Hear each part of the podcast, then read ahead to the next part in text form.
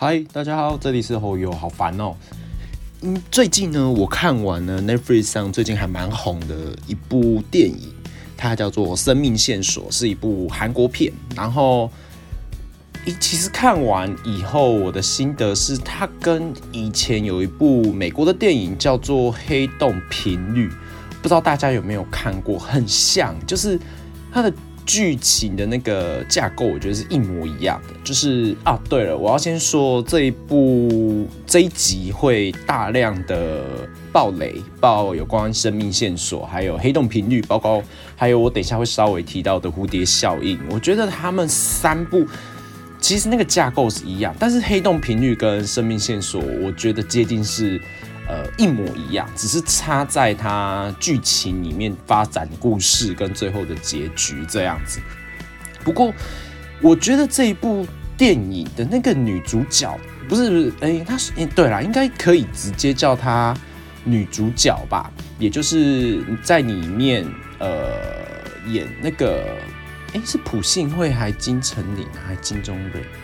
哎，sorry，对不起，我我我没有特别的去查那个女生是谁，但是，呃，你们在里面看的时候会有两个女主角，那一个女主角呢是现代，在她活在现代，那另外一个女主角呢，她活在过去，那那个过去的女主角呢，我们就称她为，我们直接称她为坏人好了。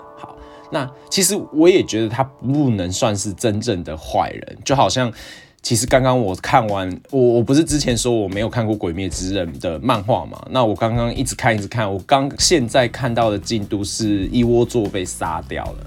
那啊，对不起，他这个《鬼灭之刃》的也会爆雷。那一窝座被杀掉那边，我我看到整个一窝座的故事，我不知道哎，就是没办法讨厌一窝座，反正还觉得。他很可怜，他为什么要死掉？这样，那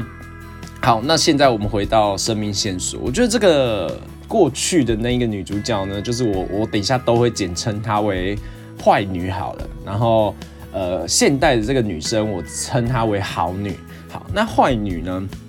她的剧情很简单，就是呃，有一天，好女她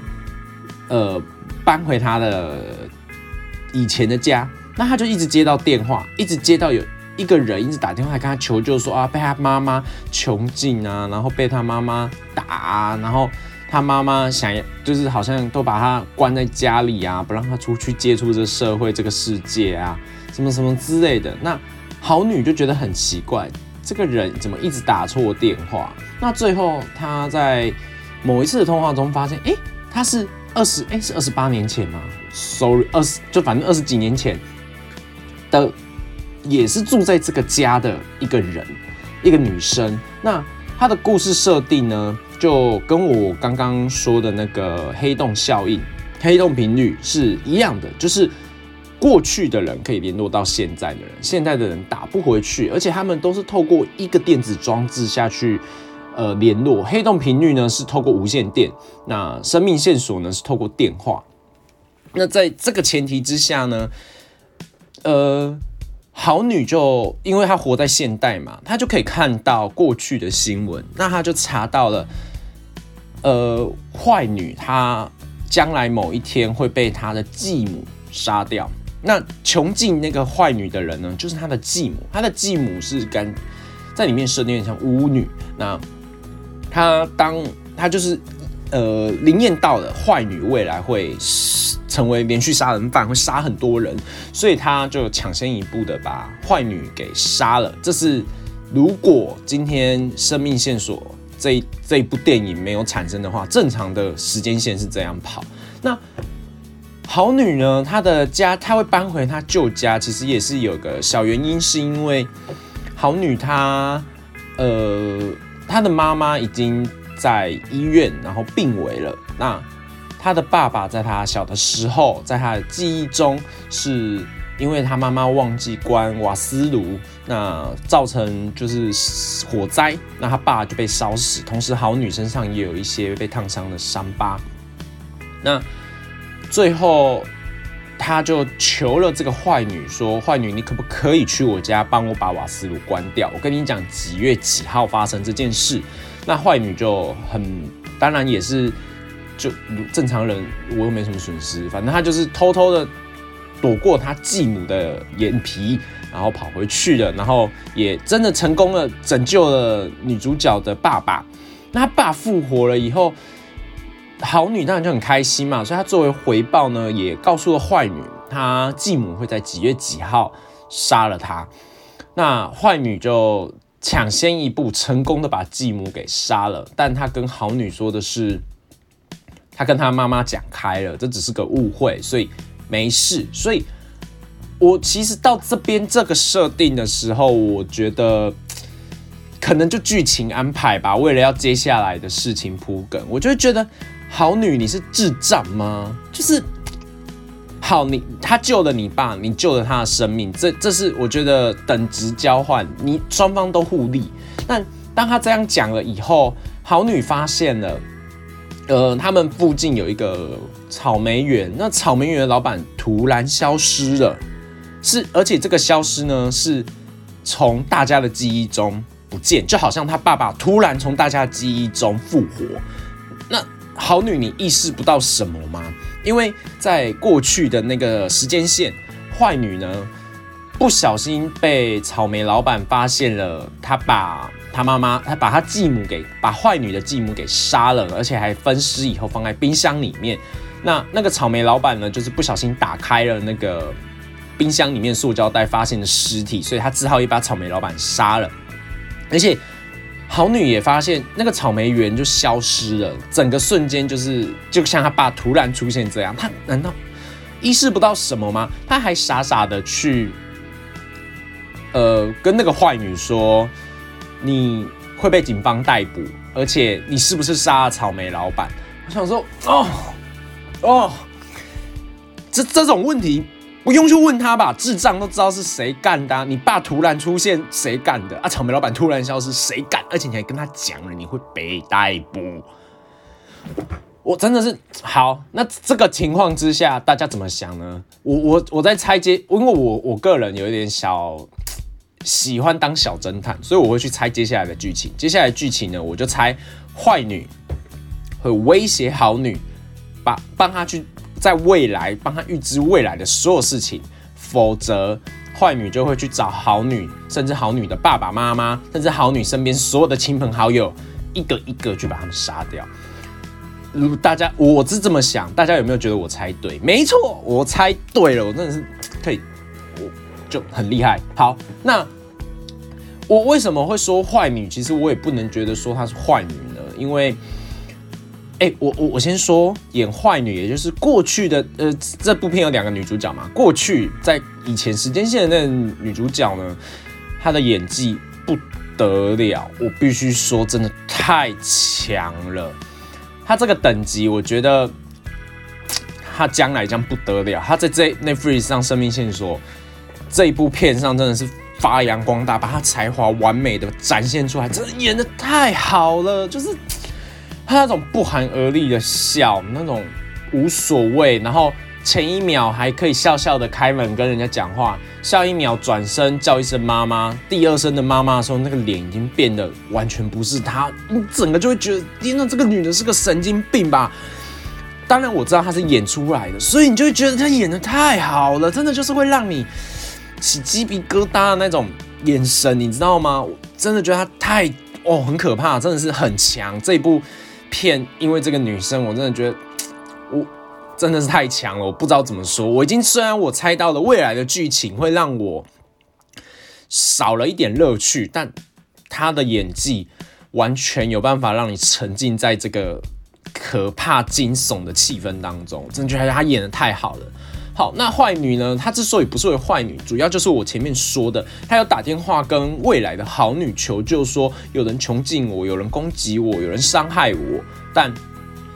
没有人可以救她。所以，我我之所以说我不觉得她之所以可以直接真的称呼她为坏女的原因是，她也是这样子过来的，只是他就走上了偏的路，就像一窝座一样，就是《鬼灭之刃》的一窝座。他跟他一样，是他们都曾经受过这个社会的伤害，或者是受过其他人的迫害，呃，不是把它转为一个，他们是把这股能量转为一部分活下去的动力，但却不是奋发向上的一个目标。所以我觉得，呃。就这能怪他吗？好像该怪他的继母，但这部片我等一下讲到最后，我再讲继母这部分。好，那我我希望讲到结局啊，因为我觉得继母也是算是蛮有灵性的。好，好，那最后坏女呢，在过去就开始逼迫好女在未来帮她去查她是什么时候被逮捕的。那好女呢？这时候其实好，这时候她的智商又上线了，她终于又有脑袋，他开始去查一些在他家附近可能像资源回收厂会发生气爆，他就故意把他领去那，跟他讲说啊，是因为有一个回收阿姨婆婆，呃，捡到了你的你丢弃的纸箱，里面有笔记，你里面东西什么之类的，就反正用这种借口让他去找那个去掉那个回收厂。那那个回收厂就一样气爆了嘛？那怎么可能让故事这么容易结束呢？所以坏女其实没有死，那坏女也成功找到那个回收婆婆，把那回收婆婆杀了。那杀了以后，坏女就当然知道好女的计划嘛，你就是要我死。那她也开始反击了，所以她成功的绑架了好女的爸爸。而且还把好女的爸爸给杀了，让好女在现在沉浸在有爸爸的幸福快乐之中，爸爸又突然从她的生命中消失。而那个动画虽然做的很厉害、很强、很屌，而且很有电影规格的感觉，但不知道为什么有点太对我来说有点太动画、太假了，就是。可能这是导演想要的诠释方式，而且砸了很大一笔钱吧。我只觉得看完他爸爸消失在车上的那一段，那个这些玻璃，那台车的支离破碎，我觉得真的很屌、很厉害、很强。可是如果今天我不是戴 3D 眼镜这样看，我不知道为什么有对我来说有点假假的啦。可是我真的觉得已经很厉害了。对于一个呃电影规格这样制作，我觉得已经很强。但不知道为什么我看起来就是假假怪怪。我在看的时候，反而那一段。因为那个动画而让我一直出戏，但因为爸爸跟好女的演技，就是我觉得还不错，就是那一段动画造成有一点小小小的走嗯走出来。好，这是题外话。那他也杀了他的爸爸，那甚至绑架了幼年时期的好女，而且把幼年时期的好女囚禁在他旁边，威胁现代现在的好女说。你如果不帮我做什么事，我就伤害小时候的你，让长大的你会有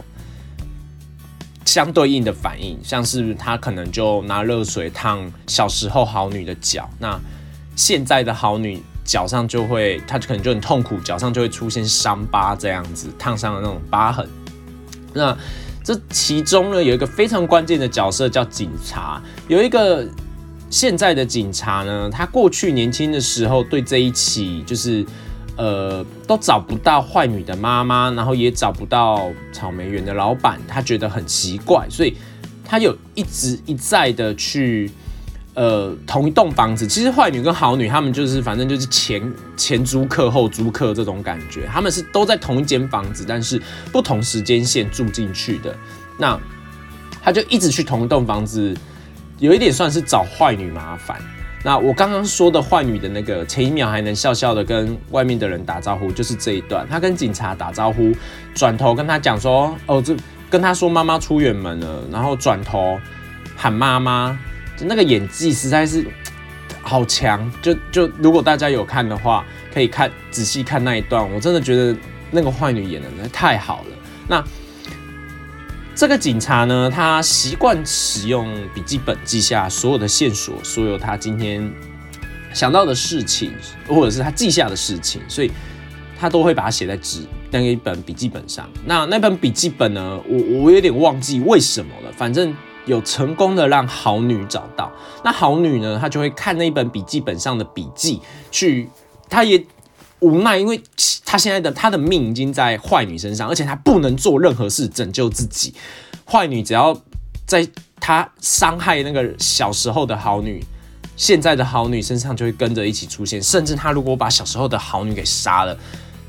我我不知道那个好女会发生什么事。但是他现在就迫于无奈，他什么事都不能做，他只能完全听命于坏女的要求。所以他就依照笔记本上的线索，一个一个跟。坏女实话实说的说，她是什么原因破什么破绽而被逮捕的？那坏女就是想办法把那个破绽给弥补掉，或者是就不要让那个破绽出现，也不要被发现。那只要发生这样子，时间线又会切开。那时间线切开以后，笔记本上原本的内容就会消失，又会出现新的线索。那如果有新的线索又出现，就表示那个警察又透过别的方式去。抓到坏女的把柄而逮捕她，那他们就这样一再一再一再的帮坏女成功的脱逃。那直到好女的妈妈在过去发现过去的好女的妈妈哦，时间时间线在过去，过去好女的妈妈发现，哎，她老公跟女儿怎么都不见了，然后她就呃去找了这个警察，那他们就成功的到了。呃，这个这个家里面去搜索，现在时间线还在过去。那他们在搜索的过程中呢，诶，其实我现在剧情有点忘记，但坏女呢就在这过程中杀了警察，那也想要绑架好女的妈妈，然后对好女的妈妈做出像对她爸爸一样的事情，就是。你现在所有重要的人都在我手上，包括你自己也是。那你就是要完全听令我的命令。那好女的妈妈在过去就有有成功的救出小时候的好女，但在这过程中就与坏女有一些扭打，从楼上摔到了楼下。那就可能这一摔吧，呃，好女就就电话就断了，所以好女她在。电话哦，对了，刚刚那个警察还有好女妈妈在过去，呃，去找坏女，去搜索坏女的房子这一整段呢，坏女都有打电话给好女，让好她想要让好女经历你什么事都不能做，然后现在我要把你妈跟这个警察都杀了的那种痛苦的那种无奈那种无力感，所以，我我也其实觉得他有点变态，但我觉得他的变态来自于他继母，就等一下我要说的那。好，接下来是剧情就继续走下去，那就有个感觉美好的结局，就是好女就很紧张，因为她哦，我刚刚有一点忘记说，她想要确认这个人有没有死掉呢，她都会跑到墓园，那看墓园上他的去世时间，他就可以知道啊，这个人是不是还活着，或者是墓园上墓碑如果没有这个墓碑，那就表示这个人没死嘛，那就没问题，那他就赶快的跑到墓园前，那。他爸爸的死亡时间确实就更变了，变成了呃原本是原本的时间是好女还是很小很小很小的时候被火烧死的那个时间点，那现在变成了是他长大了一点点，然后被坏女杀死的时间点，但他找不到他妈妈的墓碑，这时他就很紧张的，就是大哭嘛。那好女的妈妈在现在的这个时间线呢？出撑着伞出现了，那他原本我前面有说，呃，好女她妈妈生了重重病，然后在医院。那好女呢，其实小时候的好女是有一点不喜欢他妈妈，甚至一直到长大以后，他都觉得是他妈妈杀死了他爸爸。我现在我们现在时间线回到最一开始，这部电影完全没发生之前的时间线。因为他这么觉得，是因为他觉得他妈妈忘记关瓦斯炉而造成火灾，才害死了爸爸。那后来，如果我们有仔细去看坏女去救好女爸爸的那一段呢，你可以发现，其实不是不是坏，不是不是他妈妈的错，是好女小的时候偷偷的去玩瓦斯炉呃造成的问题，所以。其实不是他妈妈的错，但是好女可能自始至终都忘了这件事，也不记得啊，所以她一直把错怪在妈妈身上，妈妈也都没有没有去反驳攻击他，就默默承受这一切。那我觉得这有的时候是一种莫须有的大人的责任。我觉得，好，这题外话，这个又扯到太多东西去了。那他就很开心的发现，因为他妈妈还活着，那他当然就谅解了他妈妈嘛，因为这是他唯一的亲人了。那他就很开心的跟他妈妈走在公路上，可能是要回家，可能是要去哪里，我不知道，但是。他们就很开心的走着，那镜头就慢慢的拉远，看着他们两个走着，瞬间就切换到了，呃，我刚刚不是说过去的时候，好女的妈妈跟坏女扭打而掉到从楼上掉到楼下嘛？那她妈妈没死，同时间画面也切换到坏女竟然也没死，而切换到坏女也没死以后呢，坏女就活到了现在，并且打了。呃，打了一通电话，其实我有一点不懂这个地方怎么回事，因为这部片的设定感觉是只有过去的人可以打给现在的人，但我我其实有点不懂。反正呢，坏女也没死，所以当她长大以后，她就打了一通电话回去给她妈妈跟警察，要进去搜索她房间的那个时间点以前，告诉过去的坏女说：“你等一下将会。”呃，发生什么事？如果你想要活下来，你想要活命的话，就听我的命令，而且电话不能挂断。那他讲完了这些话以后呢，画面又切回了好女跟妈妈感看似美好的结局。瞬间，他妈妈就一闪，就妈妈消失了，只剩下好女走在路上。那这时候画面又切换了，切换回那个继母，她以前有一个穷尽坏女的。地下室，那那个地下室像现在坐了一个女生，画面转过去以后是长大后的好女，然后坐在那个椅子上。这时画面又切回了那一条公路上，只有原本有妈妈跟好女快看似快乐的结局，结果这时候好女也消失了，只剩下那条公路，那就正式结束了。那我觉得导演跟剧编剧还不错，是。它没有让你觉得啊，就是一个美好的结局。它瞬间又给你一个 再反转，你知道吗？反转再反转，我不知道要转几次，但就是一直转。那转完以后，其实我我整部片看完的心得就觉得，哎，它不就黑洞频率吗？但只是黑洞频率的剧情是一个完美的结局。那爸爸跟儿子一起完成了，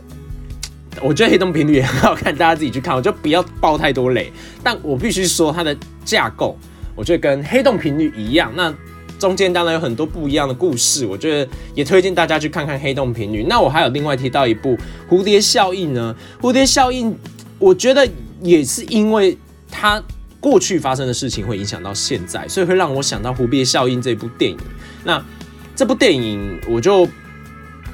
好啦，但我也不要剧透好了。我今天已经剧透生命线索了。蝴蝶效应呢？我觉得它比较偏向于有一点算是徒劳无功，就是你不管怎么改变，会发生的事情就会会发生。那蝴蝶效应就狠狠的打脸了黑洞频率跟生命线索，还有复仇者联盟四，可是复仇者联盟有一点不一样啊。反正蝴蝶效应的意思有一点徒劳无功，意思就是呃，你的好女的爸爸一定就是会死。那该发生的就会发生。那我之所以会，你大家一听可能会觉得说，哎，对啊，那生命线索该发生的就是会发生。他爸最后还是死啊。但是其实如果我跟你讲，这时候要回到我前面骂好女是个智障那边，你都发现草莓老板不见了，然后你你还跟坏女讲说你会被逮捕，你这个智商下线的部分，我真的是满脑问号。就是你知道，你因为做了这件事，而造成了回收店老板被杀，警察被杀，然后 想说，哎哎，本来没有，本来就你爸死了耶，然后再坏女也死了啊，就这样子而已，原本只死两个人啊，现在你搞不好，我因为他是算，我觉得他算是开放性结局啊，他也没告诉我们好女最后有没有被坏女给杀了，但是。就是原本只死两个人啊，现在你你你自从电话这个事件过后，死光光哎，你爸也死了，你妈也死了，啊，你你我不知道，反正导演没有说你有没有死啊，就是整个就是就就就哦不不哦，我真的不懂啊，我真的不懂，真的不懂，你就享受了那短短几个月吧，应该我在猜，希望至少有年以年为单位啦的快乐，有爸爸有妈妈的时光，然后。接下来就全部毁灭，你这个行为跟吸毒有什么两样啊？我心里面想就快乐的，那个毒瘾上的那一段时间啊，之后你的人生开始支离破碎，我就好，我们就不要怪好女了，毕竟她就是演员嘛，她就是要演出这个编编剧演出来的东西。但我这时候要回到我说的那个继母，我觉得我之所以会这么有感觉，是我觉得也是因为我刚看完。《鬼灭之刃》一窝座的那一段故事，那如果没有还没有看过一窝座那段故事的人呢，我就完全不说了。反正他们的道理是一样的，就是呃，对于坏女来说，坏女就跟一窝座很像。那坏女呢，她我觉得她可能原本是一个可以身心发展正常的女生，那但因为可能也不是，我不知道，但因为。继母，我觉得他他会变成这种心理杀人狂变态，也是因为他继母穷尽他，而且我在猜坏女应该是会有一些痉挛或者是气喘或者是什么之类，应该是痉挛啊之类的病，所以他很常会莫名的抽搐，而继母呢，他都会认为他是被恶魔上身，所以就会不是带他去医院，反而是把他绑在我刚刚说的穷尽的地下室里面。然后做法喷他符水，然后拿鞭子打他，要求恶魔退散。所以继母也有病啊，真的是有病的人，不要去害人。那好，那这样子，呃，坏女经历了继母的这一切，而其实你看到后面，我这可是这是因为这是结果论，我接下来要发言的，因为继母她已经死了，所以你会觉得啊。早知道就叫继母去，真的就就知道原本的时间线，把坏女给杀了就好，这一切事件就不会发生，这一切就其实是一个最好的结局。但是因为这是一个结果论，我我因为我们知道，如果继母杀了坏女，那死掉的就只有好女的爸爸跟坏女这两个人。但因为我们现在结果论看到的是死的更多人，所以我们反而希望可以回去重新选择，让继母把坏女给杀了。所以，我这是结果论，所以我到后面看到最后，我反而还觉得，我刚刚说继母有点灵性的原因，是因为他真的预测到了坏女会杀很多人，那他才成功的，他真的杀了坏女以后，反而只死了两个人，所以我也不知道，我说他有点灵性的感觉是在这，但这个真的是结果论，而且也是如果我们活在坏女过去的那个时代，我们也我们也。不知道会发生什么事，我们甚至可能只会觉得啊，这个继母有病，竟然杀了自己领养的小孩，真的是变态。但如果我们以现在的角度回去看过去，其实继母是真的猜测到这一切发生了什么事。那我之所以会一直强调坏女，我觉得她也不能说她坏，只能说她有病。就他真的就是他们，因为这些迫害而，就像我说的，有一个活下去的动力。他们要阻碍所有妨碍他的人，但他们的路却是有一点偏了，所以我也觉得坏女有一点小可惜啊。如果他把这个动力拿来好好的过好自己更美好的生活，我觉得会变得更不一样。把这个脑袋用在正确的地方啊，对我觉得有一点小可惜了。这是人生的感慨，但这部片我还是非常非常推荐大家可以去看。那，呃，它的动画什么之类，毕竟是韩国嘛，真的是还蛮屌的，还蛮厉害的。那里面那个坏女，我我对不起，我真的不忘记她，我我因为对不起，韩国人的名字很多姓金，我知道他姓金，但我忘记他他是金城林还金钟瑞，对不起，反正他真的演的很好，太好了，所以。这部片我真的是推荐大家可以有有 Netflix 或者是有账号的可以赶快借来看，真的是很好看，叫《生命线索》，是一部韩国片。那哇，看完以后其实心情还是有一点小小的小震撼呐，因为虽然我已经有看过另外一部片，就是《黑洞频率》，那呃，但因为剧情发展是完全南辕北辙的，所以。还蛮蛮不一样的心情，也蛮不一样的感觉。那呃，虽然看完会觉得很想知道一下结局，但也觉得嗯啊，算了，就这样子吧，就就让他这样子吧，我们就只能这么想了。好，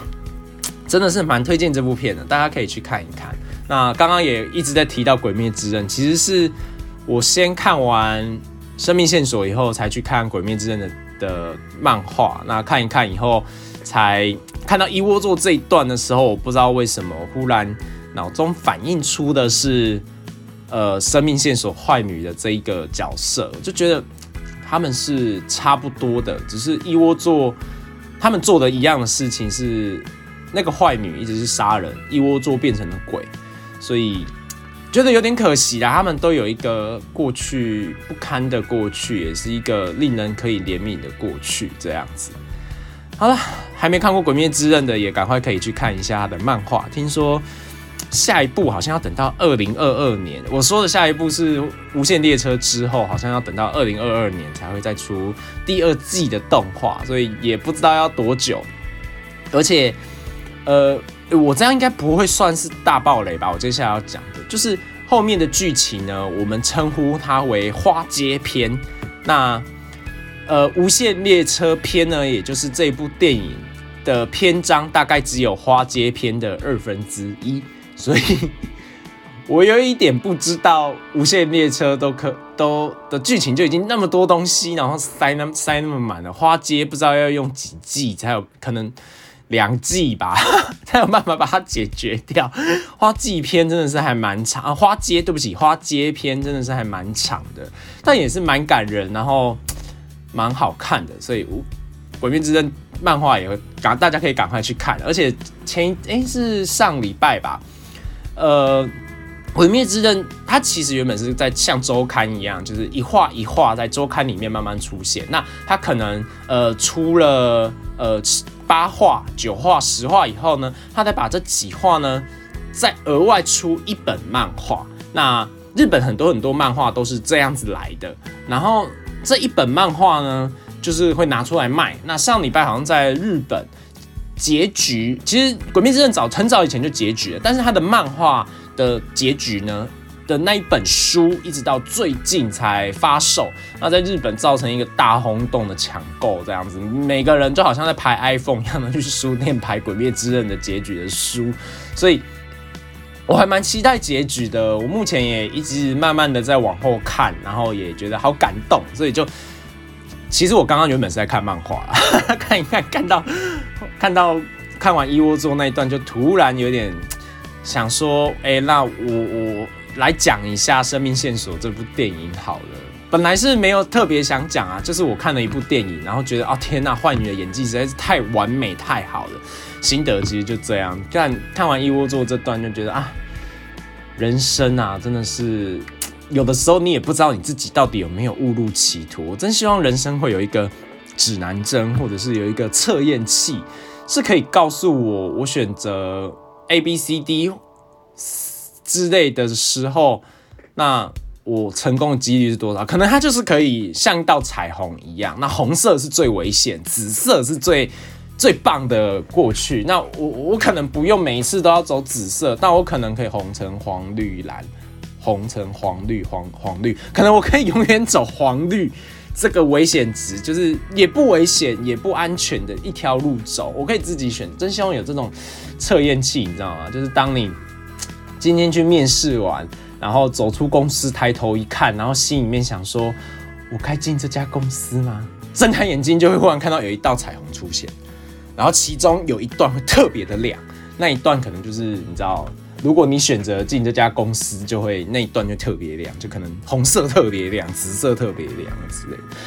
OK，这是我的幻想，真希望有这种测验仪，你知道吗？可以测验一下。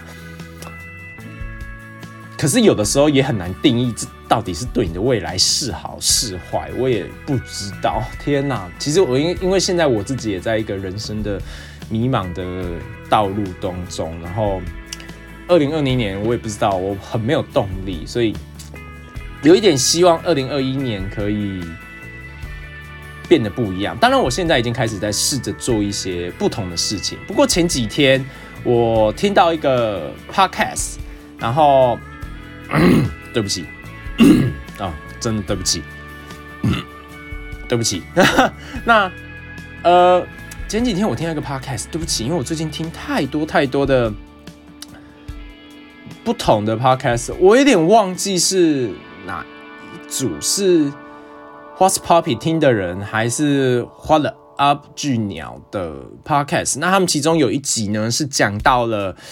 呃，男生他对男生的有，他们是一男一女，那对男生来说呢，跨年这件事情对他来讲非常的意义重大，因为如果他跨年的那一天过得非常的好，那他接下来的这一年就过得非常的顺，所以跨年这一天呢，对他来讲是某种意义，不是金钱上可以衡量的，所以他。跨年那一天呢，就邀请了一些对他来说非常非常重要的好朋友、非常好的兄弟姐妹一起参加，然后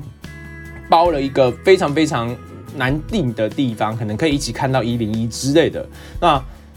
他就其其中他就是这只是一个我想要讲的前情提要，所以他的故事我就不讲的太详细。那所以我就听完他这么讲，其实我小的时候也有一模一样的想法，觉得我十二月三十一号这一天如果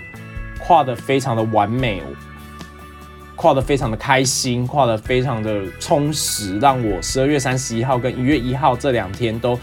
非常的厉害，也非常的有不用让人羡慕，但是会让我觉得这是一个非常充实的日子。我好像接下来的一年就一定可以变得很好。我以前小时候也有这种想法，不知道大家有没有？那我。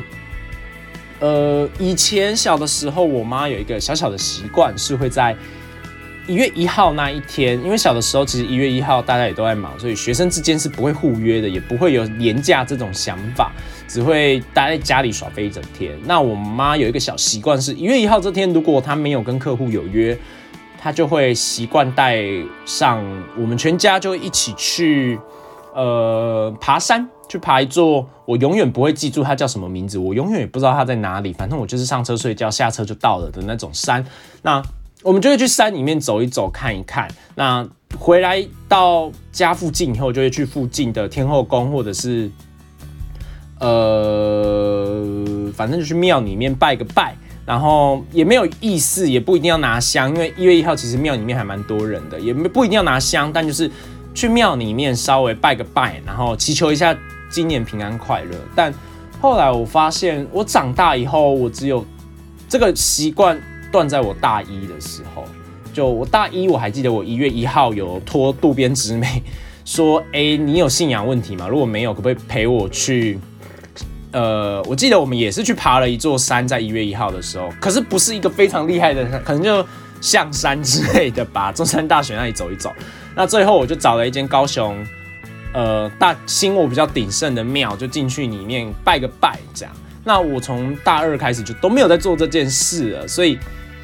也不知道是不是因为这样子，所以你知道，就造成有一点像，呃，我刚刚介绍生命线索这样，就可能我接下来的人生就没有那么的像小时候那么的充实，那么的快乐，我不知道。所以今年二零二一年的一月一号，我想去试试看，去稍微。户外走一走，然后去拜个庙，然后祈求一下自己接下来可以比较走不一样的路。那当然也不是说要等到一月一号我才要开始正式的改变自己啊，也已经都有在努力当中了。所以不知道大家有没有什么过年的跨年那一天的一些小自己的小癖好？不知道，但就。希望可以，真的很看完《生命线索》这种片，真的会很很好奇自己的未来是怎样。然后我不会想要改变过去，但我会希望可以稍微知道一下未来。而且我我其实，在看这《生命线索》的时候，我一直对坏女有一个充满问号的想法，就是为什么她不叫好女去随便跟他讲一期的乐透号码就好了？如果是我，我就随便叫他跟我讲一期的乐透号码。哎，随便一期威力才好了，一亿哎。你有谁这一生当中有办法赚到一亿呀？就算扣完税八千万，有谁这一生中可以赚到八千万？我八千万什么事都不要干，我钱也不要赚太多，我八千万就全部把它拿去买零零五零，我每年领股利就好了，也就算被他扣税没关系，税你就扣，该缴的我就缴，